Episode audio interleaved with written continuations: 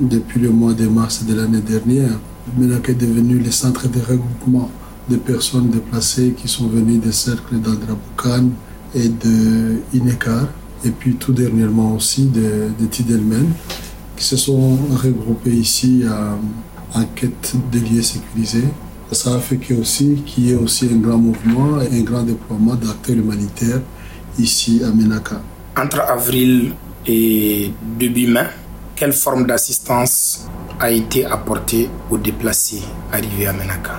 Bon, disons que depuis euh, l'année dernière, depuis euh, mars, quand le mouvement de population a commencé, jusqu'à aujourd'hui, les déplacés qui sont à Menaka, qui sont comptés à plus de 70 000 personnes, sont prises en charge entièrement par l'aide humanitaire.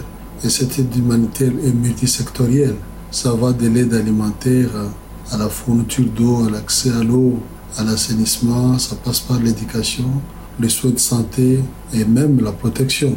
Donc c'est un paquet complet d'assistance qui est apporté par tous les acteurs humanitaires